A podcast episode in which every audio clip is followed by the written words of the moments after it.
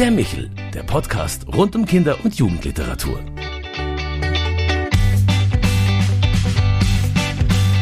Hallo und grüß Gott bei Michel, unserem Podcast für Kinder- und Jugendliteratur. Mein Name ist Claudia Maria Pecher und ich freue mich sehr, dass Sie sich wieder bei uns zugeschaltet haben.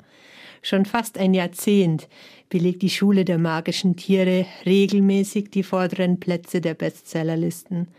2013 ist der erste Band von Margit Auers Kinderbuchreihe erschienen. Und inzwischen sind es zwölf Bände der Hauptreihe, sechs Bände der Spin-off-Reihe Die Schule der magischen Tiere, endlich Ferien, und drei Bände der Erstlesereihe Die Schule der magischen Tiere ermittelt. Und ganz sicher ist, die Vorbestell-Hotlines zu den nächsten Ferienabenteuer und Detektivgeschichten glühen bereits. Dazu gibt es unzählige Kalender, Mitmachbücher, Freundschaftsbücher oder magische GIFs bei WhatsApp, Instagram und Co und seit vergangenem Herbst sogar einen richtig guten Spielfilm. Man findet inzwischen eine regelrechte Welt um die Schule der magischen Tiere. Und umso mehr freut es mich, dass heute die Weltenbauerin bei uns persönlich zu Gast ist, Margit Auer. Herzlich willkommen. Ich freue mich auch, dass ich da bin. Wie fühlt man denn sich so als Queen der Schule of Magic Animals? Oh, Queen of School of Magical Animals. Das hört sich toll an, denn es bezieht sich ja jetzt wirklich auf meine Wintersteinschule und von der bin ich die Queen. Ich habe es erfunden. Ich krieg manchmal auch so Komplimente wie die oberbayerische Joanna Key Rowling. Das finde ich dann schon wieder ein bisschen schwierig, weil Hogwarts ist definitiv was anderes. Der Stern hat mal geschrieben, ich wäre eine oberbayerische Dame, die Mut hat. Das fand ich auch sehr, sehr nett. Ähm, darum, da ging es dann darum, dass ich als Journalistin gearbeitet habe, meinen Job hingeschmissen habe, weil ich Kinderbücher schreiben wollte. Eine oberbayerische Dame, die Mut hat. Und Sie schauen richtig stolz aus. bin ich, bin ich, na klar. Wenn Sie aus heutiger Sicht so zurückschauen, wie war das denn damals, wo Sie angefangen haben, diese Wintersteinschule zu erschaffen mit all Ihren Tieren und Kindern? Ja, da müssen wir uns weit zurückbeamen, über zehn Jahre. Damals hat noch keiner dran gedacht, dass das eine Reihe werden könnte. Ich war einfach auf der Suche nach einem schönen, schönen Stoff für ein Kinderbuch. Und ich war als Mutter natürlich auch auf der Suche nach schönen Kinderbüchern und habe viel tolle Sachen gefunden. Was ich nicht gefunden habe damals, waren Geschichten, die den ganz normalen Kinderalltag abbilden. Meine Kinder waren in der Grundschule und was die mir jeden Tag erzählt haben, wenn die von der Schule heimkamen, das war so spannend aus deren Perspektive. Die haben so viele Sachen zum allerersten Mal in ihrem Leben mhm. gemacht. Und da passiert so viel und sie müssen Herausforderungen nehmen und sie müssen sich zum ersten Mal auch Problemen stellen. Sie müssen Probleme auch lösen. Sie haben sich gestritten und müssen das wieder hinkriegen. Sie haben sich über was geärgert und äh, müssen gucken, wie sie wieder klarkommen. Und ich dachte, Mann, Mann, Mann, Mann, ähm, warum gibt's dazu eigentlich keine Geschichten? Das heißt, mir war klar, ich möchte mhm. diese Alltagsgeschichten erzählen. Ich bin auch ganz nah dran. Aber nur mit Schulgeschichten werde ich niemals einen Verlag finden. Das mhm. ist zu wenig. Ja. Ich hatte schon jede Menge Absagen kassiert für andere Manuskripte mhm. und oft hieß es nett geschrieben, schöne Charaktere, tolle Geschichte, aber es fehlt das Besondere. Also das war immer so ein Kriterium. Es fehlt das Besondere. Und da haben Sie ja einen wirklich mir, guten, guten Drive gehabt. Ja, also in meinen ja. Schulerzählungen mit magischen Tieren zu kombinieren. Ich meine, fand die ganz, ganz klasse. Ida und Rabat, der Fuchs, Annalena und Camelie und Kaspar und eine Yannick und der Schimpanse Tingo ich glaube, es sind schon über 20 Tiere, die sich tummeln im Klassenzimmer und ja, man kann sagen, fast ein kleiner Zoo. Wir kennen ja auch diese tierischen Helfer aus Märchen, da sind sie auch sehr beliebt, aber eben auch aus dem realen Leben. Wir haben es gerade schon mal gehabt. Ich selber habe auch drei Katzen und ertappe mich, wie ich sie ab und zu mit ihnen spreche. Aber als Kind hatte ich ganz klassen Schnabeltier, das überall mit musste. Also warum sind eigentlich diese Tiere so wichtig, diese magischen Tiere für Kinder? Diese magischen Tiere sind für mich ja Stellvertreter für vieles. Es sind beste Freunde, es sind mhm. Lebensberater, es sind, es ist vielleicht ein Coach, es ist vielleicht auch ein bisschen ein Schutzengel, ist einer, der immer eine gute Idee hat, der immer fest an der Seite des Kindes steht. Es ist ein Helfer und jemand, der dem Kind auch hilft, die ein oder andere Hürde zu nehmen.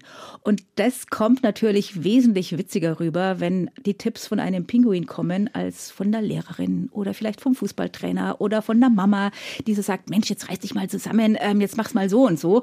Wenn dann eben da die Tiere auf einmal so mitmischen, dann ist es für Kinder viel leichter anzunehmen. Wenn die Kinder jetzt sagen, äh, wenn die Tiere jetzt sagen, der Pinguin sagt, Mensch, schau mal, der Benny beim Sportunterricht, der steht dauernd so traurig in der Ecke, jetzt lass den doch mal mitspielen, jo.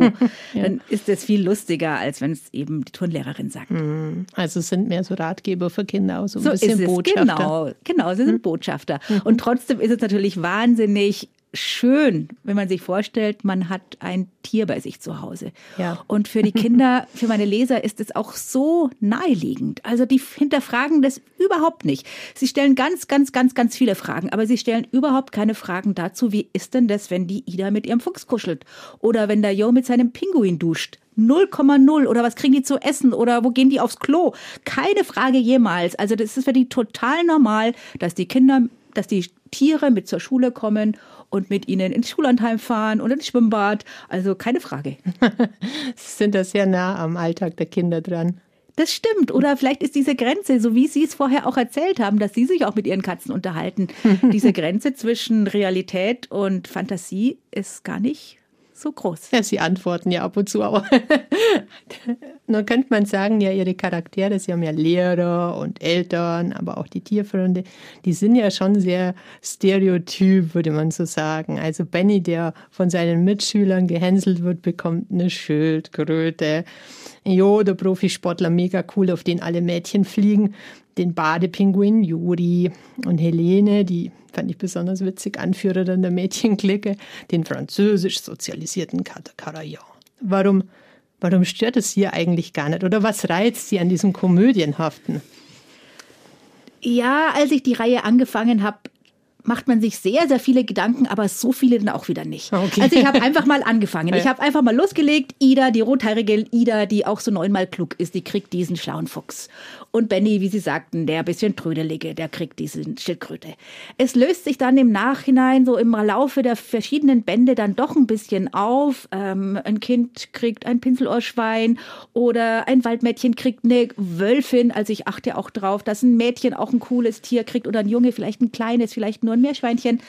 Und ähm, naja, also es ist in der Serie schon so, dass man will, dass die Kinder und Tiere alle so bleiben, wie man sie kennt. Das mhm. Stereotype, wie sie es vielleicht so auch nennen könnten. Also Wiedererkennungswert, ja. Es ist Wiedererkennungswert. Mhm. Und die Kinder dürfen schon mal ein cooles Abenteuer erleben, aber wenn man sie im nächsten Band dann wieder trifft, dann sollen sie eigentlich wieder genauso sein, wie man sie kennt. Mhm. Und drum bleibt die Angeberin Helene immer die Angeberin und der Kater Corion immer sehr vornehm und verwöhnt.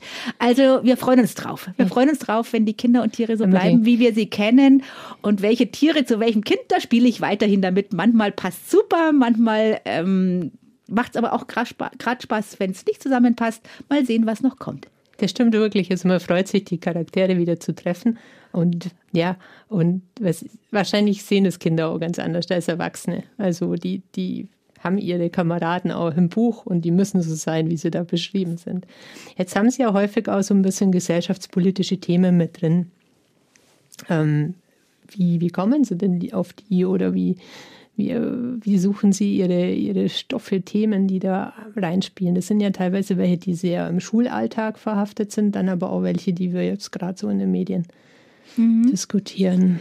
Ja, also ich versuche jetzt schon Themen aufzugreifen, mit denen die Kinder konfrontiert sind. Mhm. Also jetzt nicht absolut weit hergeholte Themen, sondern Themen, die ihnen täglich begegnen die Scheidungskinder, die Eltern trennen sich oder auch ganz normale Sachen, ganz, ganz kleine Sachen, die aber für Kinder eine große Sache sein können. Schwimmunterricht im Schwimmbad und ein Mädchen hat wahnsinnig Angst vorm Wasser. Wie geht die damit um? Natürlich gibt's dann die fiesen Jungs, äh, die sie ärgern. Sie kriegt dann diese Robbe Mette Maya. Und diese ja, diese Herausforderungen, die wollte ich reinbauen und ich suche mir auch wieder neue Themen. Band Nummer 13 geht es zum Beispiel auch mal um, um Generationenkonflikte. Also eine Oma muss ins Altersheim. Wie geht der Enkel damit um? Also auch das ein Thema, das viele, viele Kinder betrifft. Ich krieg auch Leserbriefe und Wünsche. Mhm. Und da wird es manchmal schwierig, denn ähm, erst, denn die Leute wünschen sich, ich soll alles reinpacken. Mhm. Ich soll ähm, die Flüchtlingsproblematik bringen, behinderte Kinder, Regenbogenfamilien. Ähm, ein Kind soll mal im Rollstuhl auftauchen oder diverse Familien. Und sie haben alle, alle irgendwie recht. Also am liebsten möchte ich natürlich, dass sich wirklich alle Kinder wiederfinden. Aber trotzdem muss es immer noch meine Geschichte sein. Also ich kann mir jetzt nicht alle gesellschaftlichen Themen, äh, die es so gibt, auf meine Schultern packen und alles so abarbeiten. Dann würde mir nämlich, glaube ich, der Spaß an der Geschichte verloren gehen und damit ist ja auch niemandem geholfen. Na, man möchte ja auch nicht nur irgendwie in die Gesellschaftspolitik schauen, sondern es soll ja Spaß machen, das Ganze ja, so zu lesen. Ist es, genau. Und da schaffen sie das ganz gut. Sie haben eine tolle Dosierung. Im Moment wird ja viel darüber diskutiert, ob und wie man Kindern den Krieg und Missbrauch, aber auch diese ganze Unordnung auf der Welt, die gerade herrscht, erklärt. Wie denken Sie darüber? Schwierig, schwierig. Regel Nummer eins, wir dürfen unsere Kinder nicht belügen. Und wir dürfen ihnen auch keine heile Welt vorspielen, wenn keine Welt, keine heile Welt da ist. Ich würde mich langsam vortasten ich tue mir selber noch schwer damit. Ich wollte gestern eigentlich eine Dokumentation über den ukrainischen Präsidenten mir anschauen. Ich habe es nicht gepackt. Es ging los mit Bomben und kaputten Häusern und äh, Familien, die auf der Flucht sind. Ich musste auch nach einer Minute ausschalten. Das, glaube ich, sollten wir unseren Kindern nicht zumuten. Natürlich müssen wir mit ihnen darüber sprechen, wie schrecklich das jetzt ist und wie sehr die Familien darunter leiden in der Ukraine, aber auch in Russland, wo es den Leuten auch nicht gut geht. Die leiden auch unter ihrem Präsidenten. Und wahrscheinlich ist es besser, den Schwerpunkt auf das Hier und Jetzt zu legen und zu überlegen, wie können wir denn helfen? Was können wir denn hier tun? Denn die Familien, die ukrainischen Flüchtlingsfamilien, die werden in unserer Nachbarschaft leben, die Kinder gehen in unsere Schule. Und ich glaube, genau da müssen wir ansetzen. Heißen wir diese Familien herzlich willkommen und versuchen wir ihnen zu helfen, dass es irgendwie gut weitergeht. Na, das ist doch ein wunderbares Motto, was Sie da haben. Jetzt frage ich mich, Sie haben ja viel mit Kindern zu tun. Fragen die Sie denn auch nach solchen Sachen? Also fragen die Sie, wie Sie dazu stehen oder, oder ähm, was Sie tun würden als Autorin? Sie sind ja auch eine Instanz im Kinderzimmer. Ja, also jetzt leider zu Corona-Zeiten habe ich nicht so viel Begegnungen. Letzte Woche Stadtmuseum, ich habe selber angesprochen. Mhm. Ich habe meine äh, Bücher in die äh, Luft gehalten. Eins stammte aus der Ukraine, eins stammte aus, der Russ aus Russland und habe es einfach kurz thematisiert.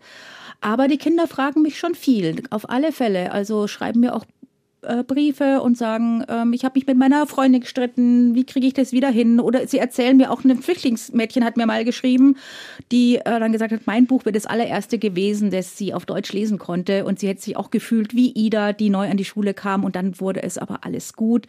Also das sind schon Themen, also ja, die Kinder vertrauen mir viel an. Das denke ich nämlich, dass das schon so eine wichtige Figur im Leben von einem Kind ist, aber die, die Autorin, die dahinter steckt. Gibt es so ein Erlebnis, was Sie besonders beeindruckt hat mit dem Kind? Oh, da gibt es ganz, ganz viele.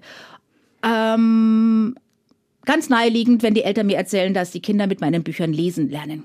Mhm. Also das finde ich schon mal super. Also wenn ich mich daran erinnere, was das für eine Plagerei war, bis die Kinder wirklich lesen können und wie stolz sie sind, wenn sie das erste Kapitel selber schaffen. Also da geht einem ja schon mal das Herz auf. Aber es sind auch noch größere Geschichten ähm, in Familien, wie man mit Trennung umgeht. Da können meine Bücher trösten, wie man mit Krankheit umgeht. Also es erzählen mir wirklich auch Mütter, dass sie ihre Haustiere umbenennen in magische Tiere und ein Kind dann sich wirklich auf seine, seine Krücken stützt und dem magischen Tier eine Freude machen will und versucht, einen Schritt zu gehen und noch einen, noch einen und irgendwann schafft das. Ich hatte auch mal ein Erlebnis, das Kind habe ich gar nicht kennengelernt, aber die Familie, das ging über meinen großen Sohn, meinen Ältesten, der hatte einen Freund, von dem die Schwester, die wiederum hatte einen kleinen Bruder, der todkrank war. Und der war ein Fan von meinen Geschichten und wir haben uns dann zusammengesetzt und ich habe dann entschlossen, äh, beschlossen, ich schreibe für dieses Kind, für diesen Elias eine Geschichte mit seinem magischen Tier. Oh, super. Und es hat wirklich lange Zeit gekostet. Ich glaube, eine ganze Woche saß ich an dieser Geschichte. Wir haben seine Familie mit eingebaut, seinen Hund, seine Klassenkameraden und wir haben ihm dann ein magisches Tier an die Hand gegeben, nämlich ein kleines ähm, ein kleines Eichkätzchen und die Familie hat dann auch noch dieses Stofftier dazu gekauft und sie haben mir erzählt, wie wahnsinnig sich dieser Junge über diese Geschichte gefreut hat. Er ist leider später wirklich gestorben, aber es Oje. tröstet mich schon, dass ich noch ein bisschen dazu beitragen konnte, dass er vielleicht mal eine, ja, doch noch den ein oder anderen Glücksmoment hatte. Hm, schaut vielleicht mit seinem Eichkätzchen auf uns runter. Na, ähm, ähm, gibt es denn da so reale Vorbilder schon auch in Ihren Büchern oder Erlebnisse, die Sie mit einbauen? Eigentlich nicht, nein. Okay. Also ich schöpfe wirklich aus meiner Fantasie, ich schöpfe aus meiner eigenen Kindheit. Ich schaue mir die Schulklassen an und ähm, so viel hat sich ja gar nicht geändert. Wenn Sie es mit Ihren Erlebnissen, Erinnerungen vergleichen, es gibt immer den Supersportler, immer das Mathe-Genie, immer einer, der alles besser weiß, die Angeberin, die alle rumkommandiert. Diese Typen, die begegnen uns ja auch noch im Erwachsenenalter. Und ich schaue natürlich, wenn ich einen neuen Band anfange, welcher Typ fehlt mir noch, ähm, wen könnte ich jetzt noch in den Mittelpunkt stellen. Zum Beispiel der Nerd fehlt noch, dieser absolute Computerfreak, der immer vorm Computer sitzt und natürlich, wir kennen alle die Miss Cornfield dringend an die frische Luft müsste.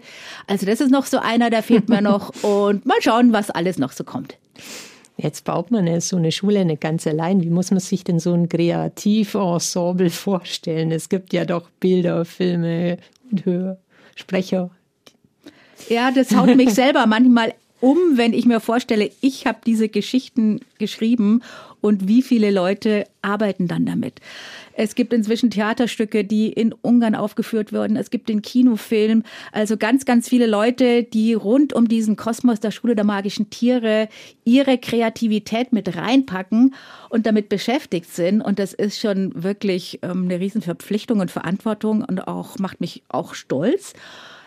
Wir sind in der Tat ein ganzes Team, die dran arbeitet. Erstmal meine Geschichte, die entwickle ich gemeinsam mit meinen Lektorinnen in Hamburg. Mhm. Ich fahre mit einem ganzen Sack an Ideen nach Hamburg und wir setzen uns zusammen. Wir sprechen sehr, sehr viel ähm, über die nächste Geschichte, über die verschiedenen Verzweigungen, die verschiedenen Verästelungen. Und da tut es einfach nur gut, dass man drüber redet. Und dann merke ich eigentlich relativ schnell, ähm, welche Idee tragfähig ist, aus welchem Idee ähm, ich ein Buch machen könnte oder welche Idee vielleicht erstmal nichts taugt, die wird dann nochmal auf die Seite gestellt. Und ich habe eine Riesenliste. Also ich habe wirklich eine Liste zu, äh, in meinem Computer, was ich alles nochmal reinpacken könnte. Die muss ich dann einfach sortieren. Und das mache ich gemeinsam mit meinen Lektorinnen. Die bringen mich da eigentlich so immer so ganz gut auf einen guten, guten Weg, dass ich dann am Schluss, wenn ich nach Hause fahre, eigentlich weiß, wie die Geschichte funktionieren wird. Ja, man muss ja die ganzen Beibände auch noch mitdenken. Ne? Also ja, so ist es natürlich, klar. Spin-off-Reihen, Erstlesebücher ja. und was da alles so kommt. Das ist eine richtige Welt, die da gewachsen ist. Aber klar, also ich muss noch ein paar Leute mehr loben, natürlich. Die Nina Dulek, die so wahnsinnig toll dann die Illustrationen dazu macht. Und die ganzen Leute beim Verlag, die aus diesen Illustrationen und meiner Textdatei dann so ein wunderschönes Buch machen. Also es stimmt schon wirklich sehr, sehr viel, damit es dann ähm, so toll ausschaut, wenn es im Kinder äh, Kinderzimmer dann steht. Da haben sie aber wahnsinniges Glück auch gehabt, dass es so funktioniert. Das also, stimmt. Also man muss ja schon so tolle Leute zusammenbringen, dann mhm, auch Unterstützung Fälle. haben. Ja. Ich kann mir aber auch vorstellen, dass man ab und zu gern mal was anderes machen würde. auch wenn sie noch sehr motiviert wirken. Ähm, ist denn so ein zweites Universum in Planung? Also so ein Universum, wie ich hier geschaffen hat, wird mir nie wieder gelingen. Das ist mir absolut klar. Das ist nicht wiederholbar. Das ist ein wahnsinniges Glück. Und mal schauen. Also ich dachte eigentlich auch, ich kann jetzt nicht immer nur die Schule der magischen Tiere schreiben. Ich muss auch mal was anderes machen. Und dann schreibe ich mal eine kleine Weihnachtsgeschichte oder wieder ähm, eine andere Vorlesegeschichte. Und dann merke ich aber, hm, zeitlich, ich schaff's einfach nicht. Mhm. Also, und jetzt gestehe ich mir ein, Mensch, die Schule der magischen Tiere ist dein Ding, bleib dran und so mache ich's jetzt. Und wenn mir dann irgendwann mal ja, nee, die Ideen werden mir nicht ausgehen, aber wenn die Reihe dann doch irgendwann zu Ende wird, dann hole ich erst ja mal, mal voll, oder? Hole ich erstmal ganz tief Luft und dann kann ich dann überlegen, was mir dann einfällt. Obwohl es gibt ja mehrere Klassenzimmer in der Schule, ne? ja, also ähm, da gibt es natürlich schon verschiedene Ideen, auch von den Kindern, die natürlich nicht wollen, dass die Reihe jemals endet und die sagen dann, ah, die Miss Kornfeld könnte dann weiterziehen an eine andere Schule und da gibt es dann wieder eine Schulklasse. Äh, da bin ich nicht dabei. Also ich glaube, da wird sich dann doch irgendwie wiederholen. Das mache ich nicht. Ich habe mein großes Finale im Kopf, darauf steuere ich zu und wenn ich dann wirklich noch weiterschreiben will, dann kann ich ja noch Ferienabenteuer ohne Ende schreiben. Ja, äh, jetzt gibt es ja inzwischen den Film, der sehr gut gelungen ist. Wie sind Sie selber damit zufrieden und wie ist es Ihnen damit gegangen, so das erste Mal so einen Film zu haben? Das ist nun mal ein ganz anderes Kaliber. Das war sehr, sehr aufregend. Es war wirklich aufregend und einerseits wollte ich natürlich den Filmleuten jetzt nicht so sehr über die Schulter gucken und sagen, das dürft ihr nicht machen und das ist verboten, aber ich wollte schon mitreden, denn es war mir schon wichtig, dass meine Welt später im Kino genauso rüberkommt wie in meinen Büchern. Nicht eins zu eins, von dem Plot her habe ich ihnen freie Hand gelassen, aber ich wollte, dass man die Figuren und die Welt wieder erkennt. Diesen Witz, diese Warmherzigkeit, diese Spannung, das müssen die Filmleute unbedingt transportieren. Stimmt und schon. es gibt ja auch ja, Vorbilder wie Michael Ende oder so, die ganz unglücklich waren mit ihren Verfilmungen. Ja, also ich kenne auch einige Filme, wo ich mir dachte, oh, wow, wow, wow, wow, ähm, ob da die Autorin so glücklich drüber ist. Also ich habe schon geguckt, dass das passt und mit dem Ergebnis bin ich wunderbar zufrieden. Was war Ihr Favorit? Mein Favorit, hm, also sehr überrascht haben mich Herr Siegmann und Willy Wontraschek. Ich habe mhm. das Drehbuch gelesen und dachte mir, oh, der, ähm, der Herr Siegmann, der kommt aber streng rüber. Und die Produzentin hat damals gesagt, ähm, täusch dich nicht, Margit, du wirst gucken, der Justus von Donani, der spielt den so witzig.